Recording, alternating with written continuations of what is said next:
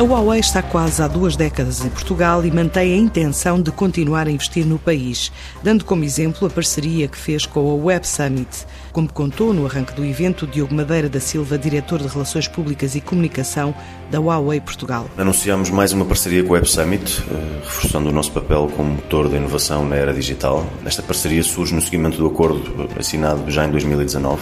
Nesta edição de 2020, o chairman da Huawei será keynote speaker do evento e temos diversos responsáveis da empresa em várias sessões ao longo dos diversos dias. Eh, vamos ter também workshops e masterclasses para developers, uma iniciativa que já, tivemos o ano passado e que foi, e que foi um grande sucesso.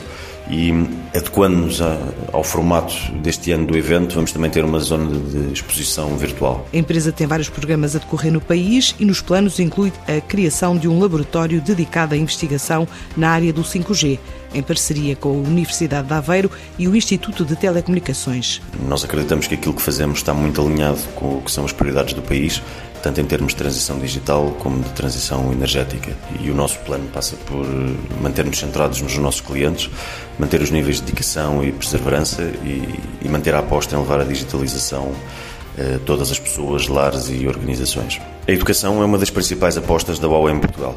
Já este ano trouxemos para Portugal o programa ICT Academy, que promove a transferência de conhecimento e o desenvolvimento de talentos na área das tecnologias, visa aproximar aquilo que são os conteúdos académicos da realidade das empresas e é um programa que estamos a implementar para além daquilo que são os grandes centros urbanos e já estabelecemos protocolos com a Universidade do Algarve, o Instituto Politécnico de Bragança eh, ou o Instituto Piaget. Outro programa bandeira da Huawei é o Seeds for the Future, ao abrigo do qual várias dezenas de estudantes portugueses tiveram ao longo dos últimos anos a oportunidade de viajar até à Ásia, conhecer a sede da Huawei e aprender com os profissionais e investigadores da empresa. E destaco ainda aquilo que é a proximidade ao sistema científico e académico do nosso país e o projeto que estamos a desenvolver com a Universidade de Aveiro e o Instituto de Telecomunicações. No âmbito deste projeto, vamos criar um laboratório que vai dotar o país de uma infraestrutura de quinta geração, inteligência artificial, ao nível do que melhor existe no mundo e que esperamos possa potenciar a investigação e a inovação feita a partir de Portugal. Nos planos para o próximo ano, entram ainda energias renováveis e novos recrutamentos. A Huawei Portugal, em 2021, vai continuar a investir na contratação de profissionais qualificados, vai continuar a apostar em trazer para junto de nós alguns dos melhores talentos das universidades portuguesas. Nós queremos manter a trajetória de reforço da nossa posição enquanto parceiro de confiança dos operadores de telecomunicações, parceiro de confiança das empresas nos seus processos de transformação digital. Temos ainda a aposta na energia solar,